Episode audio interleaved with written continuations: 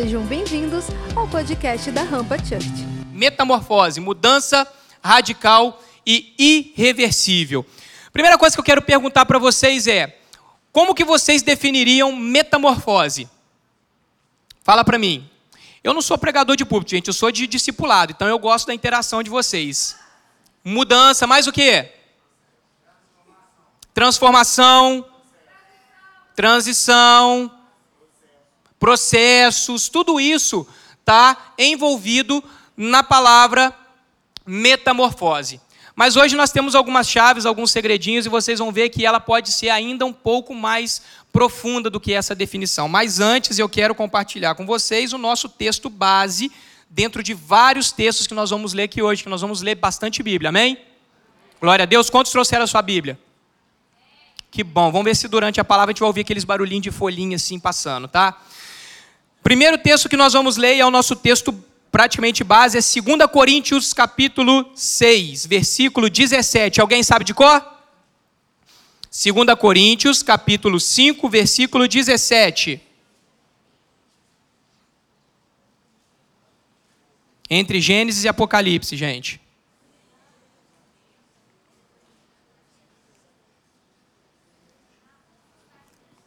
Segunda Coríntios capítulo 6, Desculpa, 5, versículo 17. Desculpa. Vamos lá. Quantos acharam? Diga amém. amém. Glória a Deus. Não vou perguntar quem não achou misericórdia, que está muito clichê. Mas vamos lá. Logo, todo aquele que está em Cristo se tornou nova. Nova.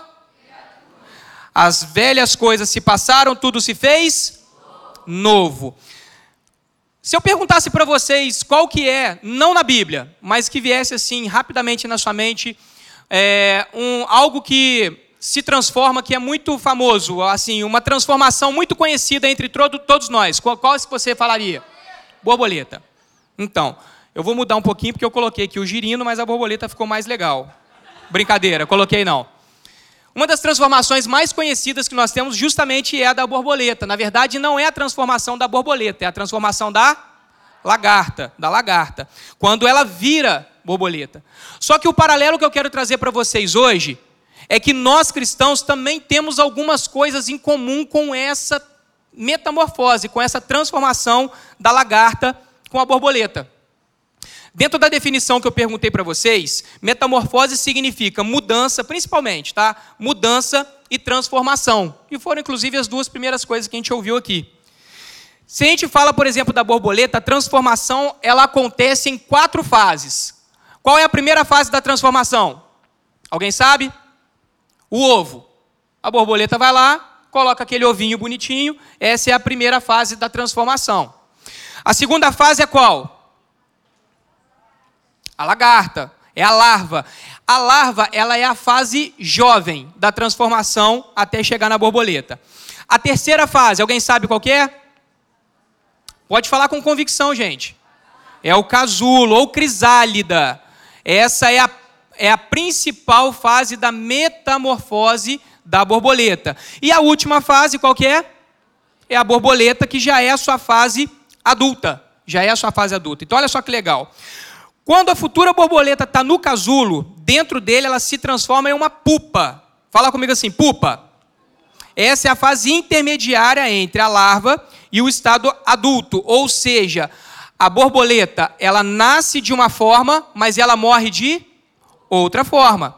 A borboleta, ela passa por um processo muito doloroso, mas um único processo de transformação, porque ela de fato nasce como uma lagarta, ela passa por um processo, que é o processo da pupa, e ela se transforma em borboleta. E aí agora você olha para o irmão do seu lado, que eu sei que vocês adoram fazer isso, e fala assim: graças a Deus, que não somos borboletas. Sabe por que eu estou falando isso com você? Gente, eu não sei vocês, mas vocês imaginam que maravilha seria na vida do cristão? Imagina só que maravilha seria na vida do cristão a gente passar só por um, um momento de metamorfose. Imagina só, um único. Você nasce, você cresce, e aí você fica esperando aquele momento que você passa e imediatamente você se torna uma outra pessoa. Esse é o primeiro erro na nossa vida como cristão. Tanto em discipuladores, e eu já me coloquei nessa situação quando a gente espera uma mudança imediata na vida de um discípulo, quanto daquele que entra na igreja e acha que a partir de uma palavra, imediatamente você vai ser santo, você vai ser modificado, você vai receber ali um raio do Thor na sua cabeça e você passa a ser crente no final do culto. Na vida da borboleta é assim. Ela tem um período de transição, de metamorfose. Logo depois, ela se torna algo e ela vai morrer dentro daquela condição. Mas na vida do cristão, não nós passamos por muitas fases. Inclusive, eu ouso dizer que nós passamos por fases durante toda a nossa vida. Toda a nossa caminhada. E outra coisa, quando nós entregamos a nossa vida a Jesus e decidimos começar a caminhar com Ele, aí é que as coisas se transformam mesmo. Primeiro, porque o Senhor ele tem velocidade, Ele gosta de acelerar algumas coisas na nossa vida. Por quê? Porque o Senhor ele tem um propósito na sua vida, sim ou não? Ao mesmo tempo, ele tem uma expectativa com o propósito que ele vai colocar sobre a sua administração, sim ou não? E quando você perde tempo no mundo e você volta para os caminhos do Senhor, ele tem necessidade que você, de uma certa forma, você acredite, você comece a dar velocidade àquilo. Eu não estou falando de queimar etapas. Eu só estou dizendo que, como o pastor Sidão tem aí um slogan que, que, que ficou na, na galera do teatro aí, que qual que é? Qual que é? Necessidade o tempo é curto, a oportunidade é única, eu estou lembrando. A urgência é grande e acabou. O Senhor ele tem uma necessidade de atender uma urgência. Inclusive Romanos diz o quê? Que a criação aguarda ansiosamente a manifestação dos filhos de Deus. A criação aguarda, aguarda ansiosamente. Existe um grito, gente. Existe um grito. Existe uma necessidade. Só que na vida do cristão não é uma metamorfose única. Nós passamos por processos. Mas vamos lá. A pupa e até mesmo a larva não tem a mesma, não tem uma aparência agradável. Eu acho legal a minha filha que essa semana ela é apaixonada com borboletas. Ela é apaixonada. E essa semana eu estava com ela é, perto da minha casa, e aí passou um monte de borboleta. Ela, olha, pai, olha, pai, a borboleta, borboleta. Eu amo borboletas. E ela até suspira. E por coincidência, foi quando o Senhor começou a me lembrar de algumas coisas. Na hora que nós estávamos voltando, tinha uma lagarta no chão. A borboleta ela acha fofa, a lagarta ela tinha medo. Mal sabe ela que é a mesma coisa, só que em momentos da sua vida diferentes. Já começa a criar um paralelo aí. E aí, você vai perceber que a larva e, e, a pupa, ela não tem uma aparência agradável. Ela parece uma minhoca, né, gente? É um negócio meio esquisito, sem cor, sem definição. E a cada ciclo dela, ela também vai se transformando e conseguindo ficar mais feia. Não há beleza numa larva. Não há beleza numa lagarta. Não tem. Em nada ela se assemelha àquela borboleta bonita que nós vemos e que minha filha acha tão fofinha. Só que olha que legal.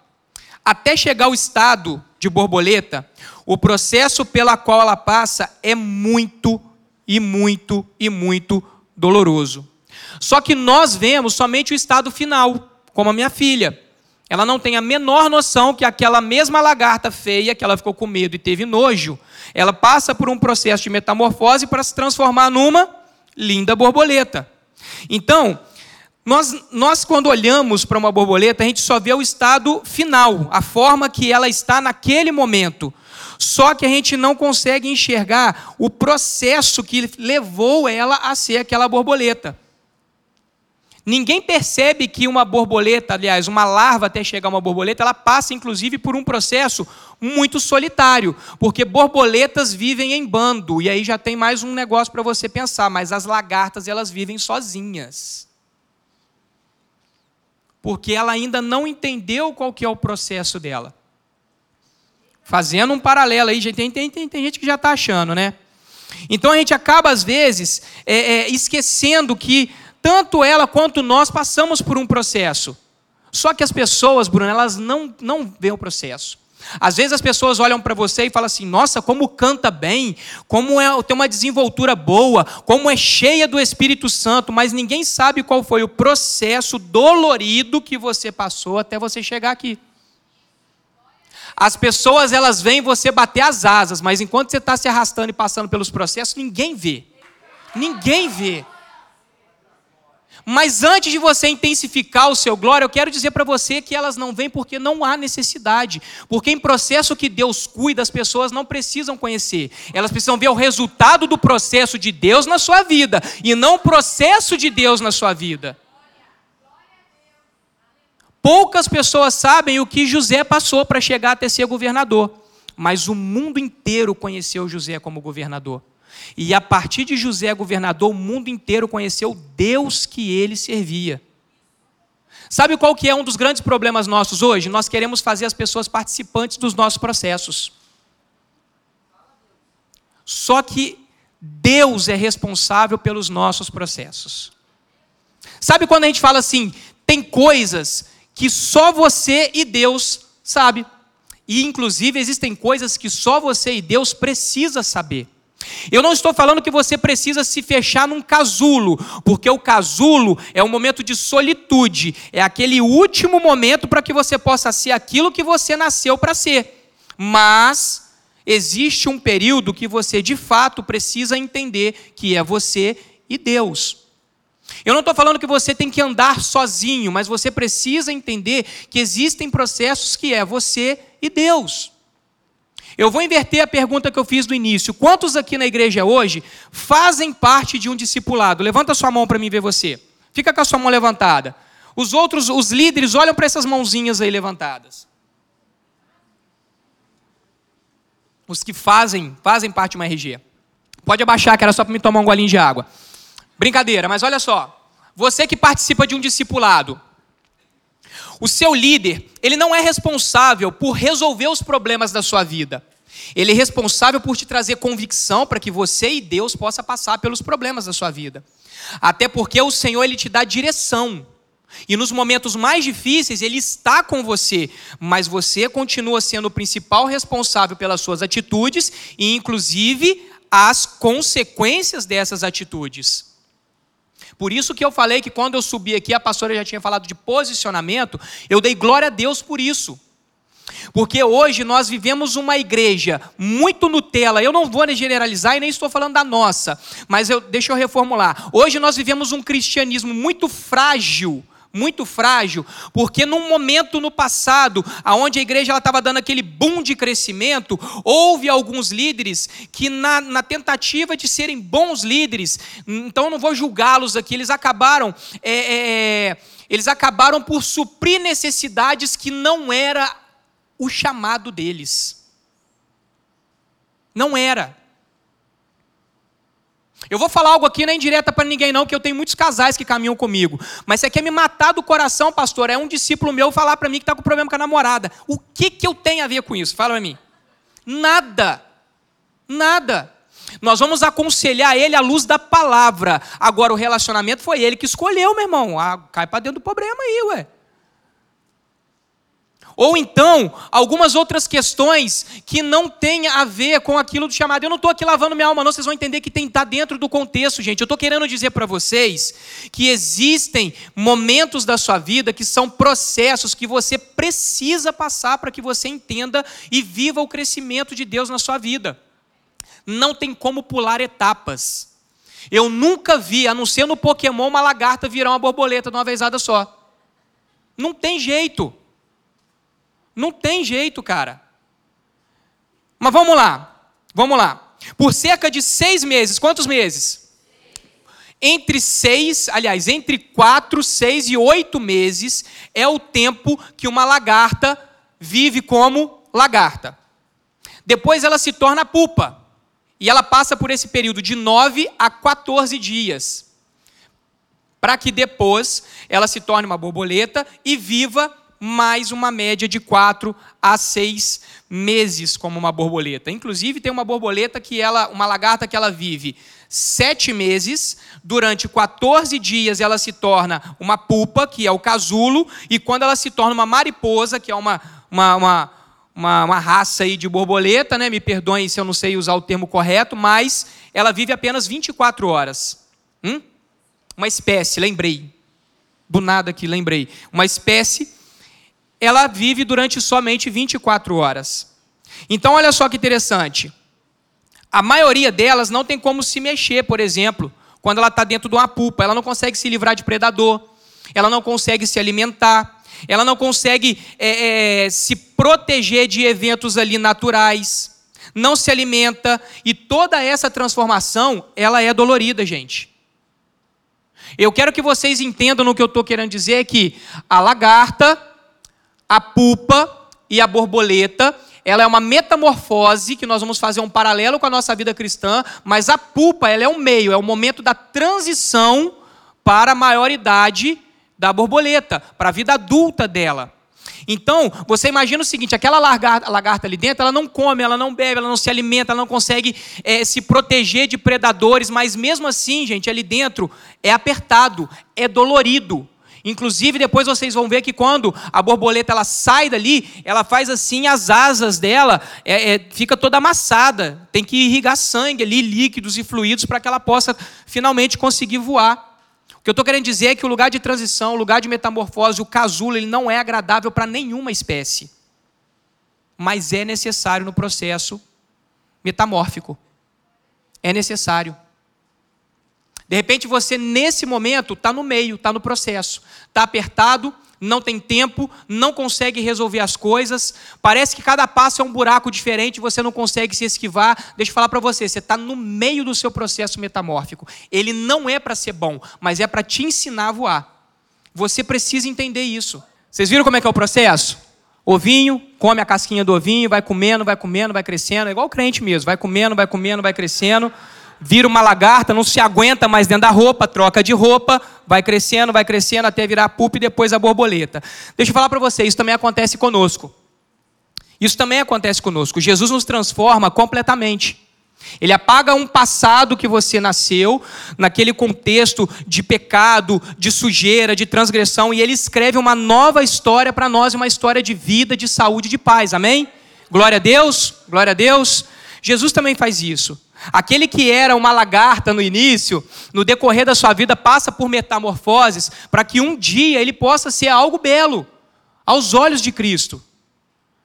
O Senhor ele faz algo, uma, uma, essa metamorfose, gente, que acontece com a borboleta, é muito parecido conosco. É muito parecido conosco, cara. Só que não é fácil suportar toda essa transformação, sabe por quê? Porque tudo que envolve mudança dói. Tudo. Repita comigo assim, ó. O processo fere, mas o propósito cura. O processo fere, gente. Todo processo fere. Todo processo. Você vai mudar de escola, dói.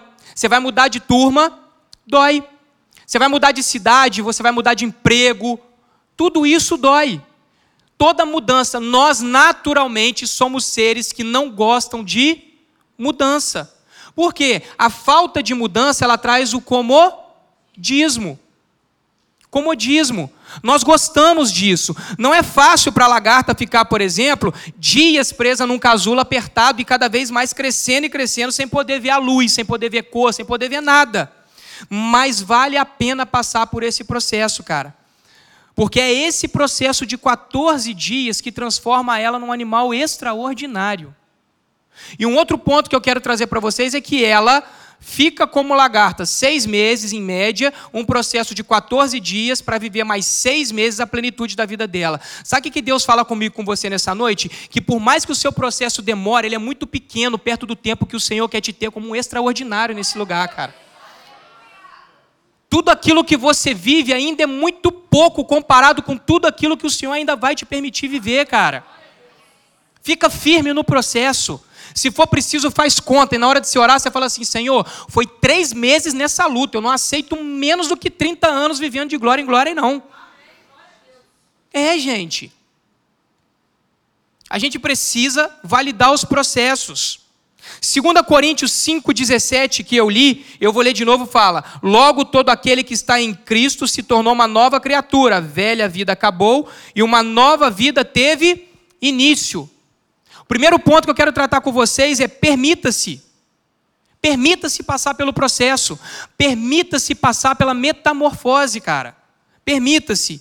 Cristo transforma as nossas vidas a partir do momento que nos rendemos completamente a Ele. Deus quer nos transformar, amém? Deus quer nos usar, amém? Só que muitos resistem justamente ao processo de transformação. Sabe por quê? Porque dói. Porque dói, cara. Sabe por quê? Porque o processo de transformação, pastor, ele envolve você matar o seu eu. Ele envolve você matar as suas vontades. A vida com Cristo, gente, a vida cristã, aliás, Cristo não nos prometeu uma vida boa, ele nos prometeu uma vida transformada. O Evangelho não veio para te dar vida boa, nem para mim, nem para você. O Evangelho veio para te dar uma vida transformada, ou seja, aquilo que era antes, passou por uma metamorfose e transformou, agora é outra. Agora é outra. Se era ruim de um jeito, transformou, agora pode ser ruim também, mas de outro jeito. Se era bom de um jeito, transformou, agora você vai ver que você tem prazeres em outras coisas. O que, que a lagarta come, gente? Planta. Na verdade, a lagarta come tudo. A borboleta come planta? Até a comida muda. A mentalidade muda. Você está hoje nesse lugar aqui porque esse lugar é o lugar de pupa. Aqui é o lugar que você começa a ser transformado. É aqui. Só que a expectativa é que você não saia daqui como lagarta, que você não saia daqui no seu primeiro estágio, mas que você passe por isso. Gente, nós não podemos terminar o nosso ano da mesma forma que nós começamos. E a política não tem nada a ver com isso. O resultado da Copa não tem nada a ver com isso. Isso tem a ver com você, cara.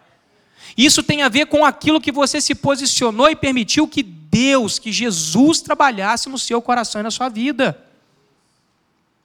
Não tem a ver com a, as coisas externas. Até porque, se você viu no vídeo, a lagarta ela não se transforma de fora para dentro, ela se transforma de dentro para fora, cara. A vida do cristão é do mesmo jeito. Não são as coisas externas que fazem você mudar, mas é o que floresce de dentro para fora que muda ambientes. Você tem que entender que você carrega algo que muda ambientes. Não são os ambientes que fazem desabrochar o que você tem dentro de você, cara. É de dentro para para fora, cara. Deus quer nos transformar e nos usar, mas muitos resistem a essa transformação porque dói. E isso envolve a morte do seu eu, das suas vontades, principalmente dos prazeres carnais.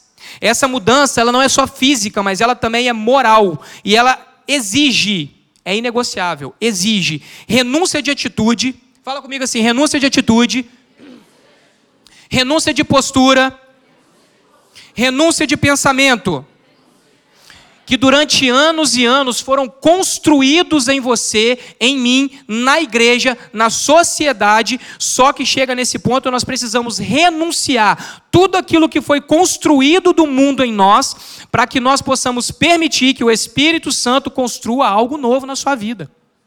E aí é mais um detalhe, gente. Quando nós decidimos caminhar com o Senhor e passar pela metamorfose, Yuri, nós não agregamos os conceitos de Cristo nos nossos conceitos, mas nós abrimos mão do conceito do mundo para que nós possamos construir os novos conceitos do Senhor na nossa vida. Deixa eu falar para você, o Senhor, ele não cria uma obra em cima de uma obra existente. Sabe por quê? Porque ele sabe que alicerce para aguentar o que ele tem que fazer é só ele que faz. Nada que você tenha construído na sua vida até aqui, seja de inteligência, seja de busca profissional, seja de busca pessoal, vai conseguir suportar aquilo que o Senhor tem na sua vida. Se não for Ele que fizer desde a base até o terraço, meu irmão, não tem como. Então Ele não constrói nada em cima de algo que já foi construído. Você precisa começar a quebrar conceitos e isso dói. E isso dói. Principalmente porque quando nós começamos a conhecer a palavra, o Espírito Santo, Richard, começa a trazer algumas coisas para nós, nós sofremos, sabe por quê? Porque nós começamos a quebrar conceitos que até aquele momento nós acreditávamos que era certo. Isso se chama ignorância. Isso se chama ignorância. E até esse momento nós não tínhamos culpa. Porque você aprendeu algo que para você era verdade e você começou a ter uma atitude repetitiva dentro daquilo que você aprendeu. Quantos meninos, por exemplo, que eu vejo que são extremamente mulherengos, por quê? Porque no início da sua vida como pré-adolescente, o pai fez questão de incentivar ele a ver mulheres, a, a, a, a ser inserido num ambiente pornográfico, de promiscuidade. E ele cresceu com aquele conceito, Sara, achando que aquilo estava certo. Achando que aquilo estava certo. Da mesma coisa, mulheres que às vezes cresceram num, num, num ambiente familiar onde o, pai ele batia na mãe. E a mãe tentando, é, é, é, de alguma forma, é, tirar o do pai da reta ali, querendo criar uma situação maior, fala, não, filha, está tudo certo. Aí as meninas crescem com aquele conceito de que está tudo bem apanhar de um homem. Só que a palavra diz que ele é a verdade. A Bíblia diz: Conhecereis a verdade, a verdade vos libertará. Mas dói. Quebrar conceitos dói. Repita comigo assim: quebrar conceitos dói. E dói muito, gente. E dói muito. Não vai ser de repente que nós vamos quebrar esses conceitos e nós vamos mudar da noite do dia. Às vezes parece que a gente não vai nem conseguir, cara. Às vezes parece que não vai nem conseguir. Por quê? Porque conceitos repetitivos, aprendidos e repetitivos, se tornam o quê? Hábitos. Ou seja, você faz às vezes sem nem pensar. Você faz por osmose. Você faz por osmose, cara. Só que a palavra do Senhor afirma que ao deixar essa metamorfose acontecer na nossa vida, nos transformamos em uma nova criatura. As coisas velhas se passaram, tudo se fez novo. Abra comigo 1 Coríntios 13, 11. 1 Coríntios 13, 11. 1 Coríntios 13, 11. Quem achou diz amém. Vou ler aqui para a gente ganhar tempo. 1 Coríntios 13, 11. Consegue colocar aqui, não é isso? Vamos lá. Quando eu era menino, falava como menino, pensava como menino, relacionava como menino. Quando me tornei homem, deixei para trás as coisas de menino. Repita comigo assim agora com a voz bem firme assim, ó. Eu preciso mudar. De novo, eu preciso mudar. Mudanças são difíceis, gente. Eu postei hoje nas minhas redes sociais assim, ó, mudanças são difíceis no começo, confusas no meio, mas perfeitas no final. Mudanças são difíceis no começo, confusas no meio, mas perfeitas no final. Tudo é novo quando você passa por uma metamorfose. Tudo muda. Só que não tem como a gente é, é questionar que quando você passa por uma mudança, você sai de uma forma completamente diferente e me melhor, melhor.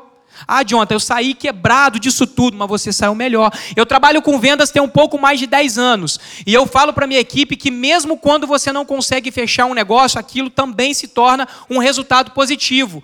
Por quê? Porque aquilo que o seu cliente não quis te abre precedente para entender o que, que você está faltando de produto. Então, em vendas eu nunca perco, eu sempre aprendo.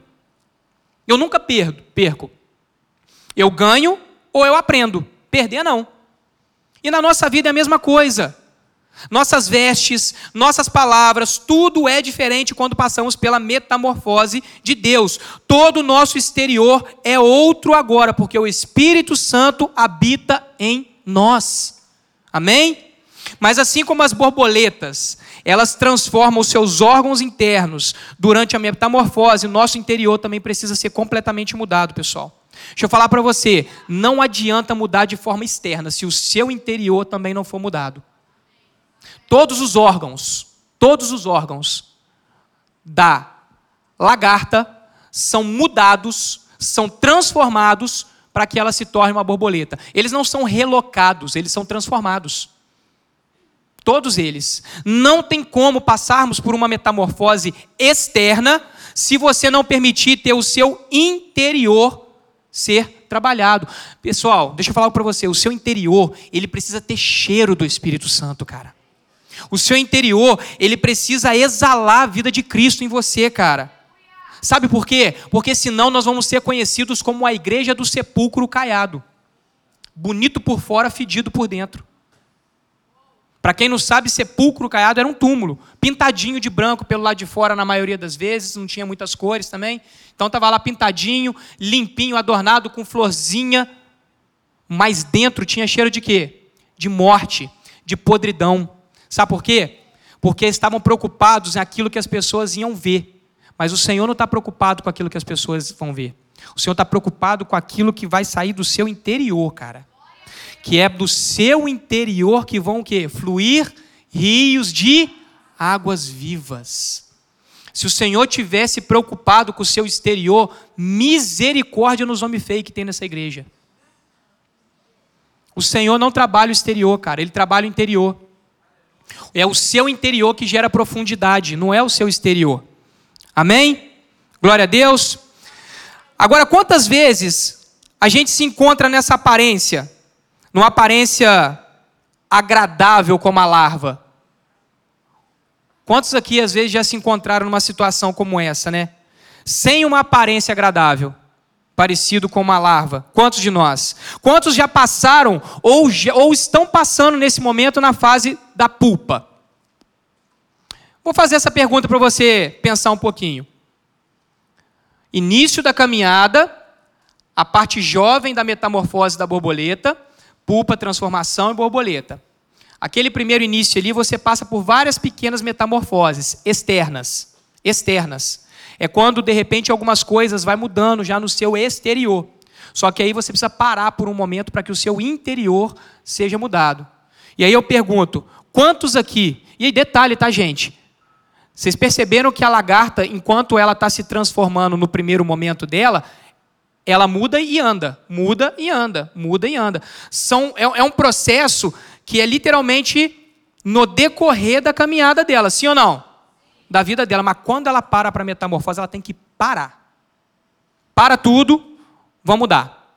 E ali ela entra num momento intenso de mudança dela. Quantos aqui já passaram por um momento desse de metamorfose? Ou quantos aqui, de repente, estão passando por um momento desse, de casulo, sofrendo dores, sendo apertado. Quantos aqui têm sido apertado nos últimos meses? Né? Sendo apertado, espremido. Quantos aqui já passaram nessas últimas semanas ou meses um momento de casulo que você não consegue nem fugir? É isso aí, né? Olha aí, Jeová. Revela mais que está falando, aquele canto de dali que está recebendo.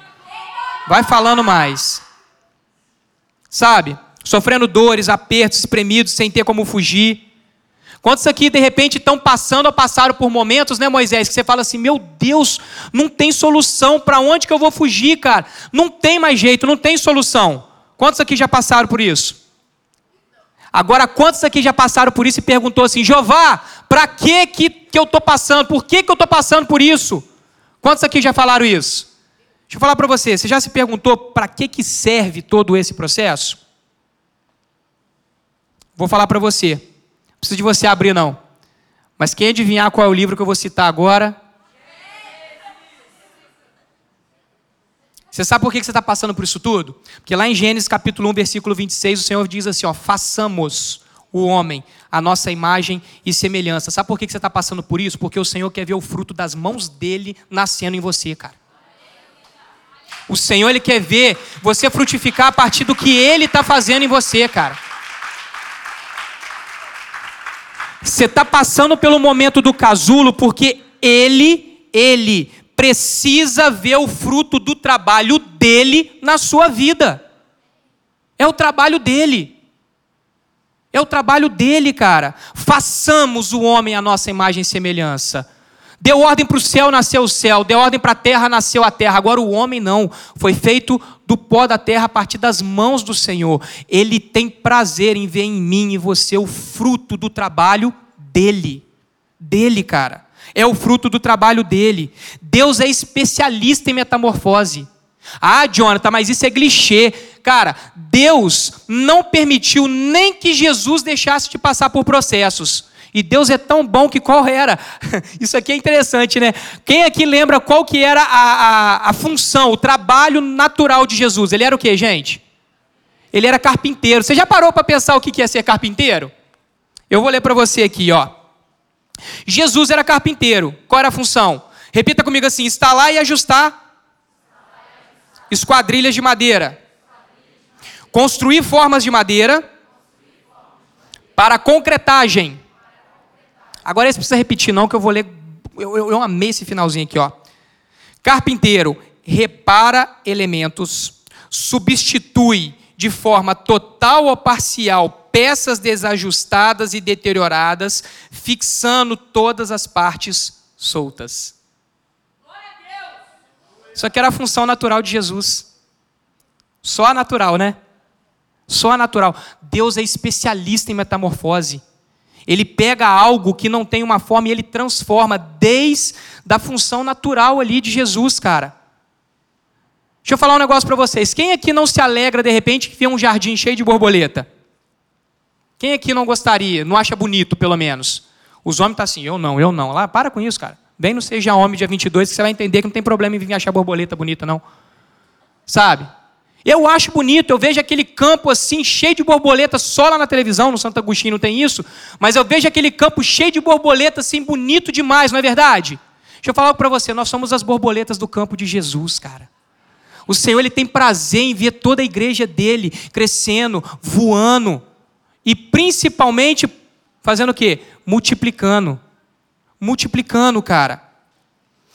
Abre para mim aí para a gente chegar no final, Romanos 12, 22. Romanos 12, 2, desculpa, Romanos 12, 2. Tem aí Romanos 12, 2? Amém? Acho que ali não tem, não, mas eu tenho aqui. Romanos 12, 2. Vamos lá. Não se amolde ao padrão desse mundo, mas transforme-se pela renovação da sua mente, para que sejam capazes de experimentar e comprovar a boa, agradável e perfeita vontade de Deus. Olha só que interessante, a Bíblia nos diz que a transformação na vida cristã ocorre por meio da renovação do entendimento, ou seja, da sua mente. Pastora pediu para você colocar a mão aqui na sua cabeça, por quê? Porque não adianta você trabalhar e prosperar, não adianta você enriquecer, não adianta nem mesmo você ganhar na mega sena. Se você não tiver uma mente transformada, você vai falir e você está fadado ao fracasso na sua área financeira. Da mesma forma é o cristão, que não renova a sua mente. Essa metamorfose deve acontecer não só no seu corpo, mas também no seu comportamento. Não basta você aprender, é preciso entender, renovar sua mente e mudar os seus comportamentos, principalmente na sua forma de pensar, cara. Pensar. Eu não concordo em devolver 10% do meu salário, do meu ganho como dízimo. Trabalha a sua mente, deixe o Senhor trabalhar na sua mente.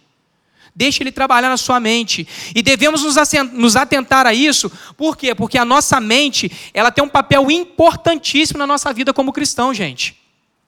Para transformação genuína na nossa vida, sabe? É necessário deixar a antiga forma de pensar para trás. Você tem que pensar de uma forma diferente. Eu nunca vi lagarta voando, vocês já viram? Não. O que foi, foi, gente, acabou. O que foi, foi. Efésios 4, 22. Abre para a gente aí. Já caminhando para o final. Efésios 4, do 22 ao 24. Diz assim, ó. Quanto à antiga maneira de viver, vocês foram ensinados a despir-se do velho homem, que se corrompe por desejos enganosos. 23 a serem renovados no modo de pensar e a resistir-se de novo homem, a revertir-se, na verdade está tá, tá, é revertir-se de um novo homem, criado para ser semelhante a Deus em justiça e em santidade, proveniente da verdade, da verdade. Repita comigo assim: o pensamento molda as minhas ações. Então, primeiro você tem a mente transformada, depois você começa a agir com a sua mente transformada. Você não age sem pensar, você tem a sua mente transformada e você começa a agir com a sua mente transformada. Jesus afirmou que a libertação dos hábitos, ideais, valores, conceitos contrários à Bíblia acontece quando nós descobrimos a verdade. É a verdade. Jonathan, por que, que eu preciso parar de beber? Porque a igreja está mandando? Não, apresenta para ele a verdade. Ele vai saber por que, que ele vai parar. Até porque a Bíblia diz que não é por palavras persuasivas, mas é pelo poder do Espírito. É o Senhor que muda. Nós apresentamos a verdade, mas é a verdade que muda o indivíduo. Não é a sua, a sua imposição sobre a vida dele. É por isso que às vezes, Carlão, nós como igreja, se não tivermos sabedoria e a mente de Cristo, a gente machuca as pessoas ao invés de curar as pessoas. Porque a gente quer fazer por nós mesmos. Quando na verdade o nosso posicionamento vai inspirar aquela pessoa a conhecer a mesma verdade que está norteando a sua vida. Esse é o gatilho. Esse é o gatilho. Só que descobrir a verdade dói. Principalmente quando nós descobrimos que muito do que a gente acreditava são, são coisas completamente contrárias à vontade de Deus, cara. E isso machuca. Vou repetir para vocês: a Bíblia diz: E conhecerás a verdade, a verdade vos. Em outras palavras, a gente se torna diferente quando a gente renova os nossos pensamentos e agora a gente passa a pensar conforme as Escrituras. Pastor Cid bate de com força no grupo dele de estratégia a respeito disso, gente a respeito de aconselhamento de acordo com a palavra. De acordo com a palavra. Eu vou falar para vocês, os meninos que andam comigo às vezes vêm com, algumas, que, com alguns questionamentos, que a minha vontade é dar um direcionamento moral. Mas a palavra me ensina a dar um direcionamento dentro da palavra. A palavra me ensina a ser um, um, um influenciador o quê? Espiritual. Não sou perfeito, estou dizendo daquilo que eu tenho que aprender todos os dias que eu tenho que aprender todos os dias. Vamos lá, todas as borboletas já foram o quê? Todas as borboletas já foram? Vocês estão comigo ainda, gente? Amém? Amém? Só que nesse processo de metamorfose, o crente ele vai deixando para trás o quê? Pecado, repara comigo assim, pecado, pecado. Erro, erro, defeito de caráter. Ou seja, no processo da metamorfose de Cristo, o cristão ele vai deixando para trás tudo aquilo que identifica ele como um homem mundano. É isso que ele vai deixando para trás.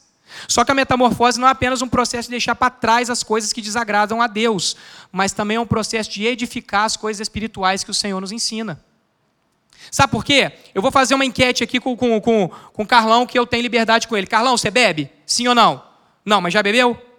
Já bebeu, agora não bebe mais. Não vou te expor mais, mas você já deixou de fazer um monte de coisa que você fez, não é? Mas se tudo aquilo que o Carlão um dia fazia, um dia ele fez, Hoje ele não faz mais, mas ele também não começa a caminhar debaixo dos princípios humanos, eh, os princípios espirituais do Senhor. Ele não deixou para trás os princípios mundanos e passou a caminhar debaixo dos princípios espirituais. O Carlão não se tornou um cristão, ele só se tornou um careta de acordo com a visão do mundo. Jonathan, não bebo, beleza. Não fumo, beleza. Não fumo, não, não cheiro, beleza. Não mexo com pornografia, beleza. Mas se você não tem Jesus na sua vida, o mundo não te vê como cristão, te vê como careta. Você simplesmente só não compactua com tudo aquilo que dá prazer para eles. Mas isso não te faz um cristão. É aquele, é aquele ditado fácil, né, gente? Se você dormir uma semana na garagem da sua casa, você não vai acordar igual um carro. Ficar dentro da igreja também não te faz crente. Simples assim. Simples assim.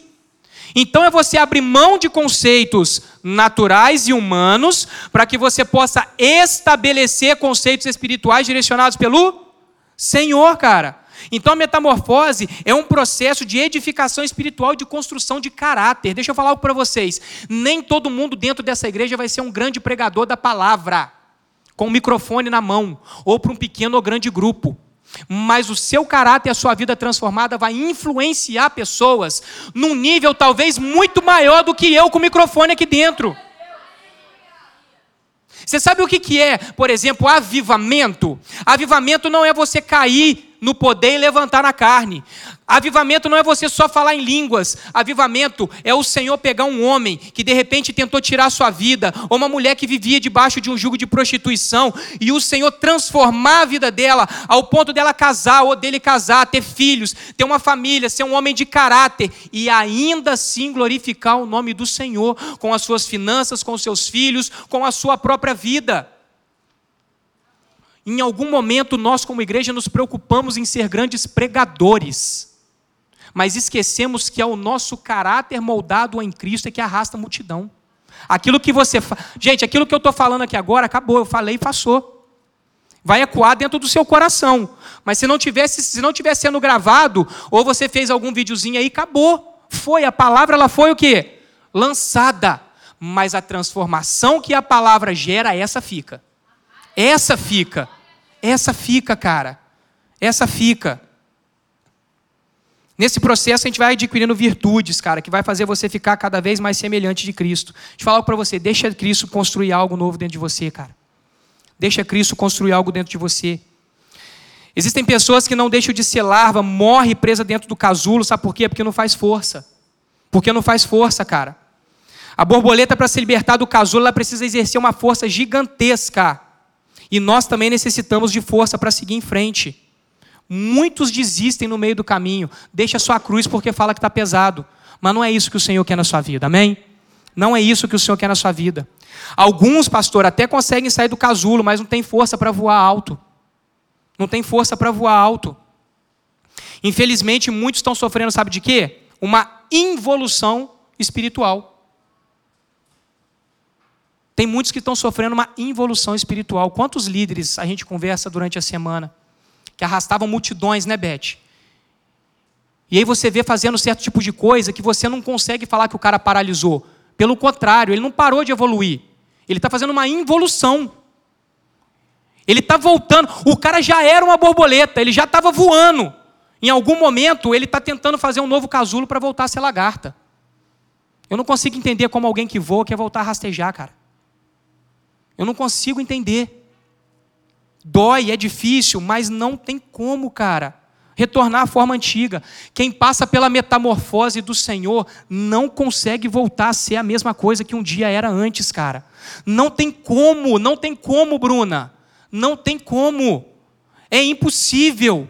Muitos cristãos estão voltando ao mundo da pornografia, estão voltando à corrupção, violência, intolerância.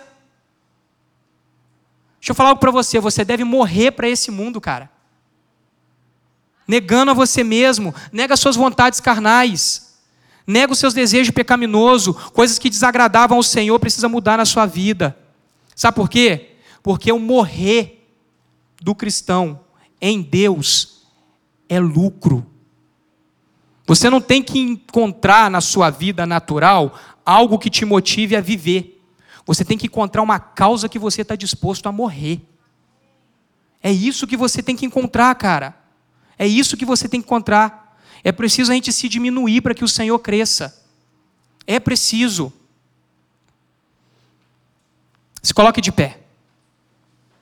Se coloque de pé. Eu quero orar por você, mas antes eu quero falar algo para que a gente possa estar orando.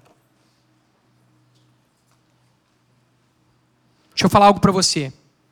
Eu não sei se você conseguiu entender esse paralelo que eu estou criando aqui só que Deus hoje ele te chama para uma renovação de corpo, alma e mente. Repita comigo assim: corpo, alma e mente. Eu quero ler um texto para você, a minha deixa acesa aqui, senão eu não enxergo, tá, gente? eu quero ler um texto para você, você ainda de pé, que diz assim, ó: Então Jesus disse aos seus discípulos: Se alguém quer ser um dos meus seguidores, negue-se a si mesmo, tome sua cruz e me siga. Eu oro para que a igreja de Cristo não se molde ao mundo, Senhor. Eu oro para que a igreja de Cristo ela não se conforme com os vícios mundanos, Pai. Eu oro para que a igreja de Cristo ela lute por uma transformação genuína, para que nós possamos ser a tua imagem e semelhança, Senhor. Esse foi o podcast da Rampa. Compartilhe com seus amigos, nos siga nas redes sociais e para ouvir essa palavra completa, acesse nosso canal, se inscreva e fique por dentro de tudo o que acontece na Rampa.